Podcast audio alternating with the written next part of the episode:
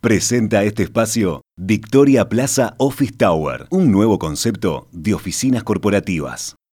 El director del Instituto Nacional de Estadística, Diego Aboal, adelantó este domingo que el censo que está terminándose de hacer indicará que la población uruguaya no supera las 3.500.000 personas, que era la cifra que se proyectaba a partir del censo anterior, el de 2011. Un resultado así reafirma que la población uruguaya no está creciendo de un modo significativo y esa falta de, crecimiento de la población es un hecho, un dato que despierta preocupaciones y que da lugar a una cantidad de debates. Ejemplo, la discusión que tuvimos el lunes en La Tertulia. Bueno, hoy les proponemos otro enfoque, esta vez con el economista Pablo Rosselli, socio Nexante, que está con nosotros acá en el estudio después de tanto tiempo de charlas telefónicas. Pablo, bienvenido otra vez. Buenos días, Emiliano. Buenos días, Romina. Un gusto estar acá este, con ustedes. Pablo, eh, ¿qué, lectura eh, elegís hacer de este asunto? Eh, que tengamos un crecimiento poblacional bajo o nulo, ¿es un problema o una oportunidad? Te lo planteo porque en la tertulia del lunes aparecieron comentarios en las dos direcciones. Entonces. Sí, eh, a ver, antes de, responder esa pregunta que no la eludimos, eh, anticipó un resultado que era largamente esperado. Sí, habíamos visto en los últimos 15 años una fuerte reducción del número de nacimientos, desde más o menos 48.000 anuales a 33.000. Eh, eso es algo, en realidad, digamos, más allá de las repercusiones que eso tiene, el hecho en sí es algo que es bueno porque es una reducción de eh, los nacimientos asociados al embarazo adolescente y embarazos no deseados. Y este es un resultado largamente esperado porque los trabajos de la porque ese dato ya nos estaba advirtiendo algo de esto y porque los propios trabajos que se encargaron en el marco de la Comisión este, de Expertos de la Seguridad Social ya trabajaban con hipótesis de población inferiores a las que tenía el INE armadas con las proyecciones que se hicieron luego del censo del 2011. O sea, no es una sorpresa total. En absoluto, en absoluto es una, una sorpresa. ¿Es un problema o una oportunidad? Eh, depende, depende, porque al final depende de qué hagamos con ese dato, este, y esto es un hecho, digamos, es un hecho que la población no crece significativamente. Entonces podemos discutir sobre las cosas, este, los problemas que nos ocasiona o, las, o, en, sí, pero es un hecho, no, no vamos a poder cambiar eso.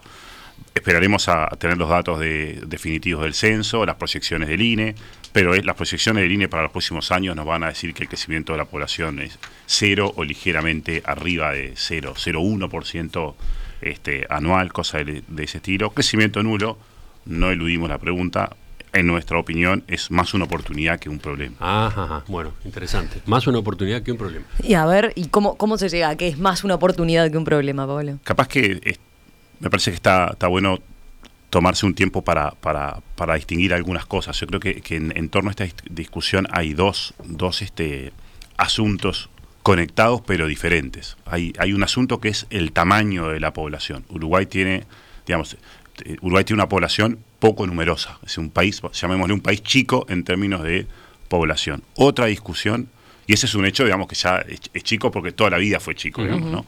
Y hay un segundo asunto que es el crecimiento de la población. Mm. son dos cosas diferentes, aunque obviamente están conectadas. Si la población creciera mucho...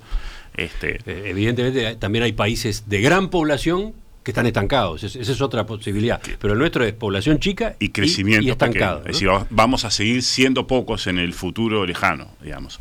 Eh, el tamaño de la población, eh, cuando pensamos en el tamaño de la población, estamos pensando en problemas que tienen que ver con la escala. Mm. Y el argumento frecuente es a Uruguay le falta escala y ese argumento tiene cierta validez. Después podemos conversar más sobre eso. El crecimiento de la población, que es ese otro asunto, puede afectar el crecimiento económico.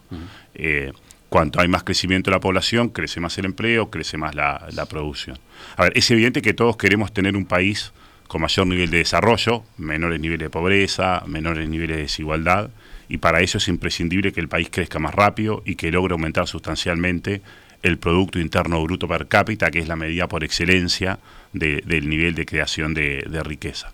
Lógicamente, cuando decimos que es necesario, eh, no estamos diciendo que con más crecimiento económico se alcancen niveles adecuados de desarrollo, no es suficiente mm. el crecimiento económico, ese es otro, ese es otro tema.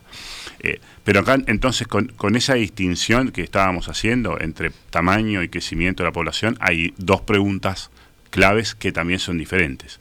Pregunta uno, ¿hace falta tener mucha población para ser un país rico, para tener un alto PIB per cápita? Eh, tenemos, que, tenemos que ser un país grande.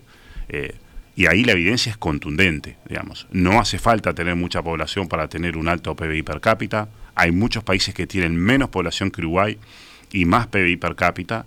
Hay países que tienen mucha más población y menos PBI per cápita. Hay pocos países grandes en población o muy grandes en población con altos eh, niveles de, PIB per cápita. Hace unos días hablábamos de India en particular, ¿no? India tiene altísima población. Es la población más grande del planeta hoy y sin embargo el PIB per cápita es muy bajo, más bajo, mucho más bajo que el uruguayo. Uno, uno va a Estados Unidos, mm. más de 300, no recuerdo el número, bastante más de 300 millones de habitantes, altísimo PIB per cápita, países como el Reino Unido, Alemania, Francia, bastante grandes las poblaciones, todos abajo de 100 millones, altos PIB per cápita, pero, pero la, evidencia ahí nos dice no busquemos en el tamaño, hay, hay de todos los gustos.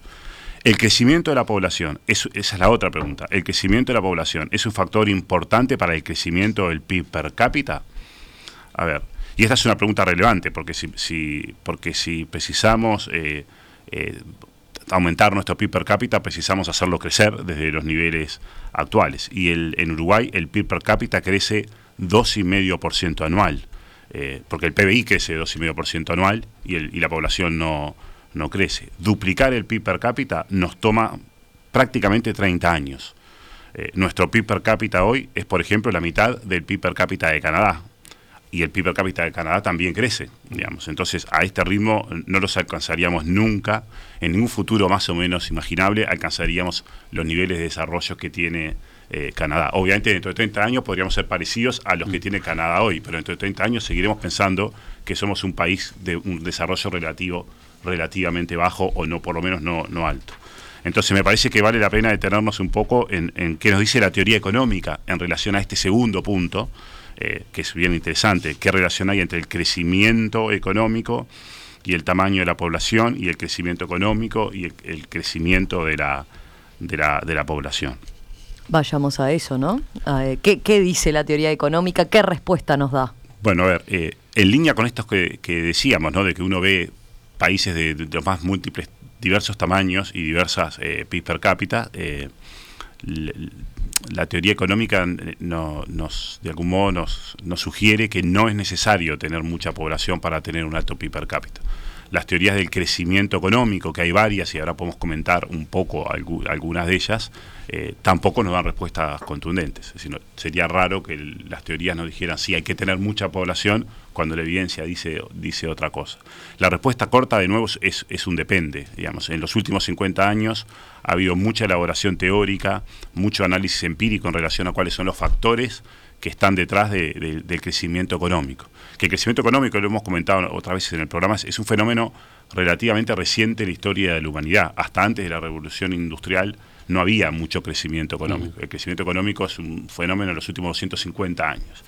Eh, el PIB crece por tres factores. ¿Por qué crece la actividad económica, digamos? Y, aspiramos a que crezca todos los años, digamos. ¿no? De hecho, cuando en un año no crece, decimos, ah, tenemos un problema. la actividad económica, el PBI, crece con el empleo, y para que crezca el empleo tiene que ir creciendo la, la población cuando uno toma periodos largos, por la inversión o por la acumulación de capital, y por la productividad, es decir, porque producimos más con ese empleo y con ese stock de capital que hemos ido acumulando a lo largo del tiempo. Y hay mucha investigación que justamente versa sobre los determinantes de la, de la, de la productividad y una pregunta interesante y, de hecho bastante importante para esta discusión que tenemos es qué relación hay entre el crecimiento de la productividad y el tamaño de la población, eh, que tiene que ver con esto de las escalas al final del día. Eh, y la respuesta, eh, la respuesta a, este asunto es, como decías, es un, depende un depende. depende. Depende. Y, y, depende, por ejemplo, de un tema clave que es qué relación, como decía, hay entre eh, tamaño, población y productividad. Pensemos por un momento, por un ratito, pensemos que el crecimiento de la productividad no depende del, tamaño de la población. Tomemos ese, eso como, como punto de partida. Si tomamos ese punto de partida, la conclusión que termina eh, emergiendo es que para un nivel dado de ahorro, digamos, y, por lo tanto para un nivel dado como de acumulación de, capital, eh, cuanto más crezca la población, menor, menor va a ser el crecimiento del PIB per cápita, menor va a terminar siendo el, crecimiento del PBI en el, el, PBI en el, en el largo plazo, el PBI per cápita, digamos, ¿no? Si la población, eh, con esta lógica de que la población no importa para la productividad, si la población crece mucho, el PBI va a crecer porque va a crecer el empleo, va a crecer, va a crecer más, pero si, el, pero si la población crece mucho, el PBI per cápita va a crecer menos. Y lo que nos debería importar es el PBI eh, per cápita. ¿Y eso por qué pasa? Eso pasa porque para un nivel dado de ahorro, digamos, si la población crece mucho, tenemos que destinar una fracción importante de esos ahorros a construir infraestructuras, y, dotar de capital y equipamiento a las personas que van a, ingresar al, mercado de trabajo. Si la población no crece, todo el ahorro que estamos haciendo termina incrementando el stock de capital por trabajador y eso permite más, más productividad. Este argumento que, que, estoy comentando, digamos, surge de los trabajos pioneros de Robert Solow en los años 50, que fue de los primeros en abordar el tema de, crecimiento económico en, el largo plazo. Ese, este argumento estaba implícito en los comentarios que hicieron a, Agustín Iturralde y Santiago Soto en la, en, la tertulia del lunes. Este, cuando la población no crece, podemos destinar todos nuestros recursos a mejorar las condiciones de vida y a mejorar las condiciones de trabajo de la población. Si la población crece rápido, tenemos que destinar una fracción de, los ahorros a mantener las condiciones de, vida y de trabajo, digamos, para que los nuevos eh, habitantes tengan las mismas condiciones que, que los anteriores. Eh, en esa línea, en, la tertulia se plantearon ejemplos evidentes de esto que estamos diciendo. Eh, hubo planteos de decir, bueno, tenemos más oportunidades de destinar recursos a combatir la pobreza infantil, eh, oportunidad de aumentar el gasto por alumno en el, en el sistema en el sistema educativo. Así que bueno, por ahí están algunas de las oportunidades. Pero, mm, ¿qué pasa con los problemas de escala? Ese es un tema que también surgió en la tertulia, algo tú anticipabas, a ver. Claro, porque el, razonamiento anterior, de algún modo, venía del, supuesto implícito de que tener más población no mejora la productividad y de que tener más o menos población no cambia la tasa de ahorro. Son las dos cosas que tenía implícito. Ahora, el tema de la falta de escala en un país eh, pequeño, de bajo, nulo crecimiento, es un tema relevante, no, no es que debamos despreciarlo, pero es un argumento que, en mi opinión, hay que usarlo con mucho más cuidado de lo que aparece a veces en el, en el debate. No todo, tipo de no todo tipo de escala grande es tan necesaria para el crecimiento económico.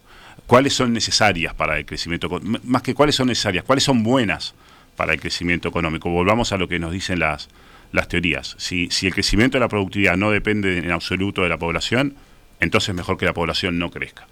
Pero las teorías del crecimiento económico que se han desarrollado en los últimos 30 o 40 años, después de los trabajos pioneros de, de Solow, nos dicen que una población más numerosa puede tener efectos favorables para la innovación. Ah, acá aparece otro concepto. Entonces, la escala asociado a la innovación, digamos, ¿no? Eh, ¿Por qué? Eh, porque por el costo de innovar tiene costos y tiene costos significativos, porque para empezar son actividades donde uno destina recursos sin terminar, de, sin saber de antemano qué es lo que va a obtener. Por eso son por eso son de eh, investigación mm. y, e, e, innovación, digamos. ¿no? Entonces, el costo de la, de la, innovación es un costo importante, es un costo fijo. Eh, se puede diluir mejor ese costo fijo si hay más trabajadores en una economía eh, capaces de utilizar, de aprovechar esas innovaciones en el trabajo.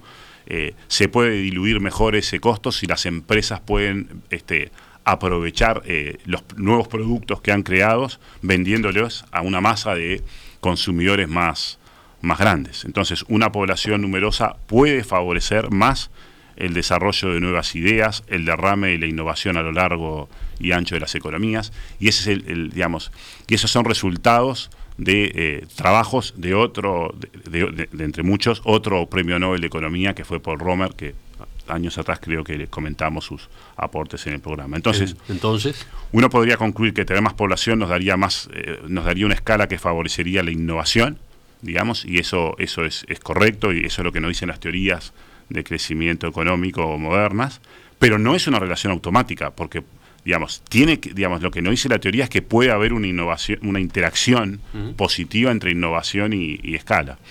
Y de hecho hay evidencia de estas cosas, digamos. Pensemos, este, digamos, en torno a esto hay lo que los economistas llamamos efectos como de aglomeración. Cuando hay muchas cosas juntas, hay más productividad que cuando no las hay. Y hay un, hay un ejemplo evidente en el mundo que, que todos vamos a entender. La población mundial en los últimos 300 años se ha movido a, a vivir en, mucho antes, ¿no? pero es una tendencia enorme de irse a vivir a ciudades. ¿Por qué no vamos a vivir a, ciudades con todos los problemas que nos causan las ciudades, el tránsito, la polución? ¿Por qué no venimos a las ciudades? Y queremos ciudades relativamente grandes, porque allí hay más población, y como hay más población se forman más mercados, allí hay más, hay más productividad. Por lo tanto, la escala tiene que ver, digamos, con la productividad, no es que no tenga que ver. Eh, pero en todo caso, y lo vuelvo a decir, es una interacción, es una interacción virtuosa, pero no, no debemos pensar que por tener más población automáticamente vamos a tener más, más innovación. Y lo otro, podemos como país tratar de tener más innovación siendo un país de 3 millones de, de personas este, y podemos ser un país mejor en incorporar desarrollos tecnológicos que se inventaron en el, en el, en el exterior, porque eh, tampoco tenemos que caer en, la lógica de que solo tenemos que eh, innovar solos eh, y, no incorporar las innovaciones en el exterior. Uruguay es un país adaptador, mucho más adaptador que creador de, tecnologías. Entonces, tener una población más numerosa puede dar lugar a una mejor dinámica de inversión e innovación, pero no es una condición necesaria, no es que para tener mejor innovación precisemos más población. Y no debemos abusar de este, de este argumento de la falta de escala, porque muchas veces la falta de escala se la asocia así, bueno, como el mercado interno es pequeño, las empresas no son viables. Este, la escala es importante para la, para la innovación, para vender productos cuyas tecnologías ya han sido inventadas, probadas y adoptadas este, de modo generalizado en, el mundo, la escala no es importante. Eh, los países pequeños, con mercados internos pequeños como Uruguay, eh, tienen que crecer con su economía más volcada a los mercados del exterior, a los mercados de exportación. y hay cantidad de ejemplos en el mundo de países así. Exactamente. Y el mercado mundial eh, es enorme, es infinitamente grande para, para, Uruguay. Entonces a veces abusamos de la escala porque pensamos en, una lógica de economía cerrada. ¿no? Este, el mercado interno es chico, no, entonces no puedo vender, ¿no? pero hay un mercado eh, grande. La escala es importante para la innovación. Enseguida continuamos. En perspectiva, más que un programa, más que una radio.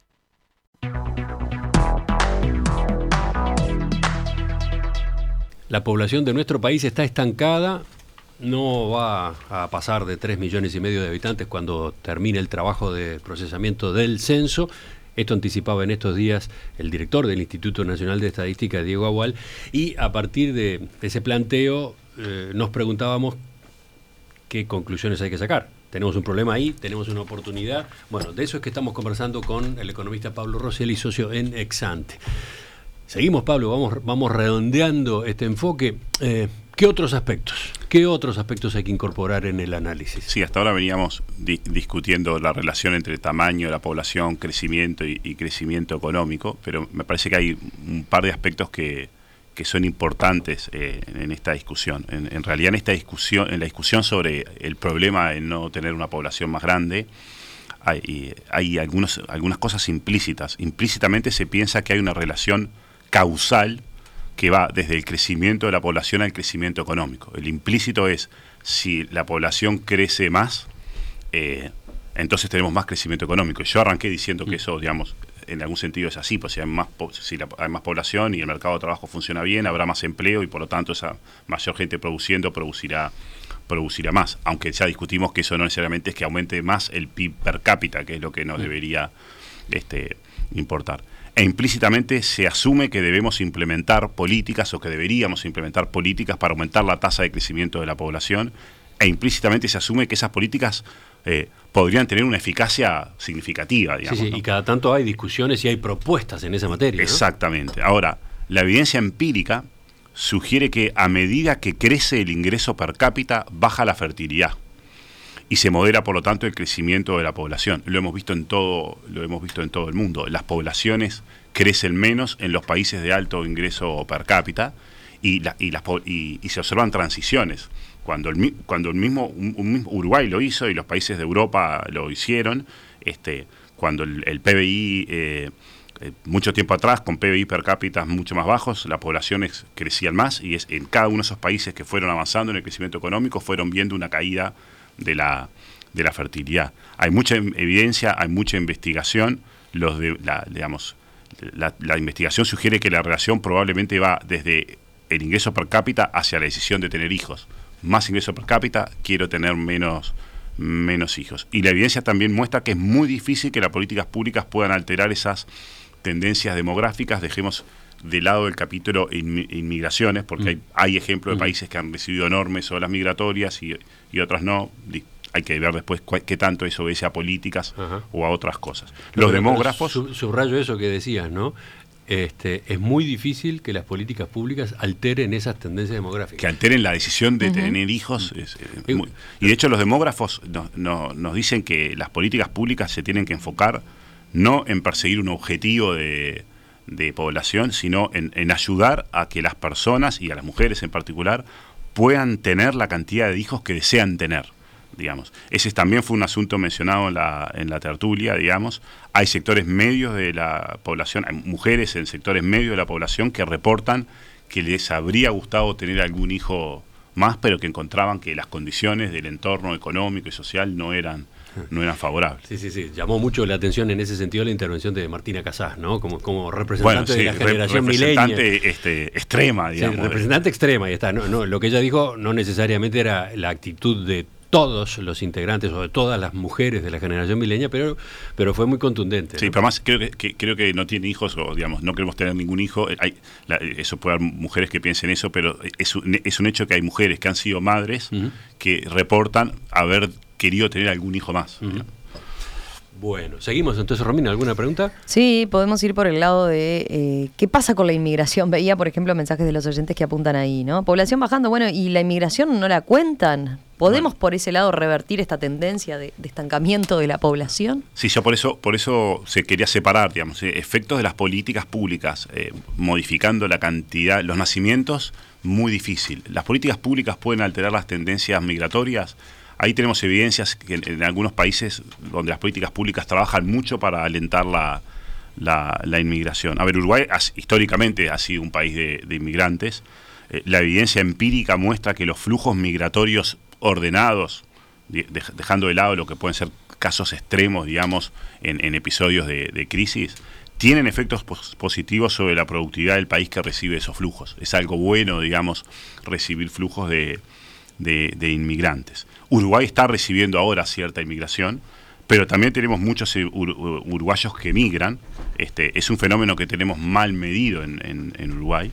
Eh, en los trabajos de la Comisión de Expertos de la Ciudad Social se asume que el balance neto de, de migración va a ser ligeramente negativo para Uruguay. Es decir, Uruguay no, no está teniendo, más allá de que es verdad que observamos flujos de ingreso de, migrantes, no estamos teniendo un efecto, un saldo neto significativo y positivo. Este, más o menos se va la misma cantidad de gente que, viene. Eh, el espacio de acción de las políticas públicas es limitado en, esto, no, ciertamente no es nulo, eh, pero digamos, los lugares a donde los migrantes deciden ir dependen de, dependen de condiciones domésticas que el país tiene que trabajar para hacerlas mejor, pero dependen también de condiciones que están afuera del alcance de, nuestro propio país, digamos, ¿no? Este, sin duda que es, positivo recibir flujo de inmigrantes, creo que es poco probable que en los próximos 20 años en, Uruguay esto cambie significativamente.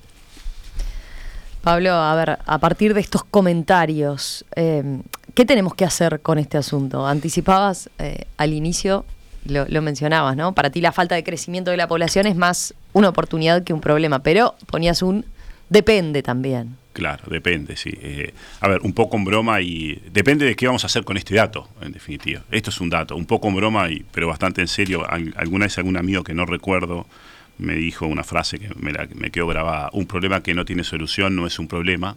Tiene un toque cínico esa, esa frase. Puede ser peligrosa si uno desecha desecha, se, apresura a pensar que no hay soluciones, este, pero el, tamaño de, nuestra población y su nulo crecimiento es un dato de la letra, no, no tiene solución, digamos. esa es una afirmación fuerte la tuya. No, tiene solución. No tiene solución. A ver, pero todos los demógrafos, yo no soy demógrafo, pero mm. todos los demógrafos nos dicen que no, no tiene no tiene solución.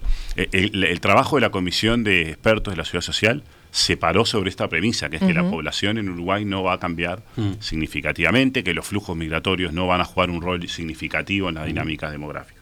Entonces, lo que importa es qué hacemos con esto. Y obviamente que el hecho de que la población no crezca plantea desafíos, digamos, no es, no es todo suerte, digamos, ¿no? Y los desafíos, siempre en, Uruguay, cuando pensamos en este tema, ¿cuáles son los desafíos? El envejecimiento de la población, el costo de la seguridad social, definitivamente. Eh, el envejecimiento de la población va a presionar sobre los costos del sistema de salud, va a presionar sobre los costos del sistema de cuidados y hay, digamos, y esto estamos en el ámbito de lo, de lo económico, de lo mm. económico y social, pero en el ámbito político esto también es relevante porque el envejecimiento de la población afecta a la dinámica político-electoral, ese es otro tema que salió en la, en la tertulia, digamos, ¿no? Los partidos políticos están tentados siempre a atender este, las demandas y a destinar más recursos de la población mayor porque es cada vez más, mm. más este, numerosa. Ahora, la población mayor vota. La población mayor vota y los, menores, los menores no. no, votan. ese argumento, digamos, en la medida que vamos teniendo menos nacimientos, este, va a ir perdiendo gradualmente peso también. Es decir, los, niños van a ser tantos menos, digamos, los menores de 18, que, pero es un hecho igual que hay una presión política hacia atender esas, esas demandas, a veces más allá de lo razonable. ¿Qué tenemos que hacer? Eh, y bueno, ¿qué tenemos que hacer con este problema? Obviamente teníamos que reformar la seguridad social. Eh, tenemos una reforma que, como hemos comentado en el programa en, otro, en algún otro momento, en mi opinión es razonablemente bueno dentro, buena dentro de las restricciones de lo políticamente viable, aunque es una, reforma muy mejorable y, y, debería, deberían haber más cambios en el, en el futuro deberíamos promover un mayor ahorro en la población joven. Y este es un tema que está absolutamente afuera de la, de la agenda de, del Uruguay. No hay muchas palancas de política pública para promover el, ahorro, pero en Uruguay cada tanto discutimos si hay que derogar las AFAPs. y, bueno, ahora está planteado, ¿no? sí, es un tema recurrente, digamos, ¿no? Y ahora viene con más fuerza. Y Uruguay tiene un régimen de, de, seguridad social con un pilar de, de reparto y un pilar de capitalización nos hemos quedado corto en el tamaño del pilar de, capitalización este, o de ahorro individual. La reforma de la seguridad social también se queda corta ahí, porque decidió que todos los nuevos trabajadores aporten a, una FAP, pero le bajó la cantidad, el porcentaje del aporte que va a ir a la FAP. Entonces, no estamos, digamos, este, con una estrategia clara de ir gradualmente empujando ese pilar del sistema. Deberíamos tener una estrategia de largo plazo que nos diga, a medida que el salario real sube, deberíamos subir el ahorro de las cuentas individuales. Y eso no está en la agenda. debemos destinar más fondos públicos para cuidados, para cuidados de los adultos y para cuidado de los niños, porque eso, eso sí puede ser una, una, una, política, no que cambie el número de nacimientos, pero que aumente la tasa de participación femenina en el mercado de trabajo y al final eso es una, una economía con más productividad. Tenemos mercados internos pequeños, volvamos al tema de la escala, eh, olvidémonos por un segundo de la innovación tenemos mercados internos eh, pequeños, van a seguir siendo pequeños. La respuesta a eso es tenemos que tener una economía mucho más abierta al mundo.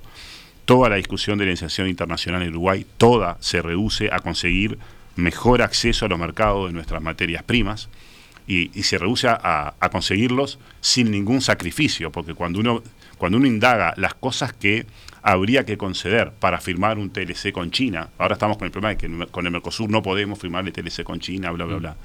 Pero para firmar TLCs hay que hacer concesiones y en general las concesiones que hay que hacer no concitan este, apoyos en ninguno de los partidos políticos del Uruguay. Eh, para poder exportar más, Uruguay tiene que importar más. No hay ningún país del mundo que pueda exportar más sin importar más. Uruguay tiene que abrir más su economía y esa puede ser una agenda unilateral. No precisamos a nadie para abrir nuestra economía, pero el país no lo encara, digamos. ¿no? Este, y obviamente tenemos que invertir más en educación, tenemos que invertir más en, en, en investigación, desarrollo, en innovación, porque digamos, tenemos un país pequeño, con baja escala, ya discutimos que ahí la escala es un, factor este, limitante. Eh, decía, tendremos que cerrar escuela, vamos a discutir eh, que vamos a tener que cerrar la escuela porque pocos niños, sí, eh, eh, es una oportunidad, tenemos que gastar más, más por alumno, vamos a vamos a poder tener más liceos de tiempo, deberíamos, deberíamos estar construyendo mucho más liceos de tiempo completo, pero bueno, el, no crecimiento de la población nos va a dejar espacio para tener más liceos de tiempo completo, más horas de clase.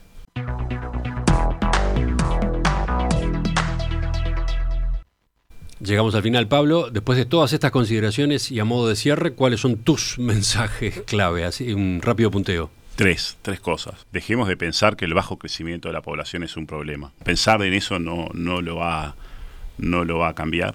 Dejemos de pensar que las políticas públicas pueden cambiar que, el, crecimiento de nuestra población. En los debates que tenemos en Uruguay aparecen con frecuencia eh, ideas de incentivos tributarios para, para modificar este, la, natalidad, digamos. Eh, en, realidad, eh, en aparecen eh, incentivos tributarios para resolver muchos problemas. Hay como una confianza muy grande de que pequeñas innovaciones tributarias tienen grandes impactos. Eso no suele ser así. Entonces, dejemos de pensar en esto como un problema, dejemos de pensar que lo, que lo podemos cambiar, transformémoslo en una oportunidad. Y para eso hay que hacer dos cosas. Abordar los desafíos, hay desafíos, hay que atenderlos y aprovechemos las oportunidades que se nos, que se nos presentan. Pablo, gracias por acompañarnos esta mañana, gracias por este enfoque a propósito de este tema eh, crucial, ¿no? Un tema muy importante.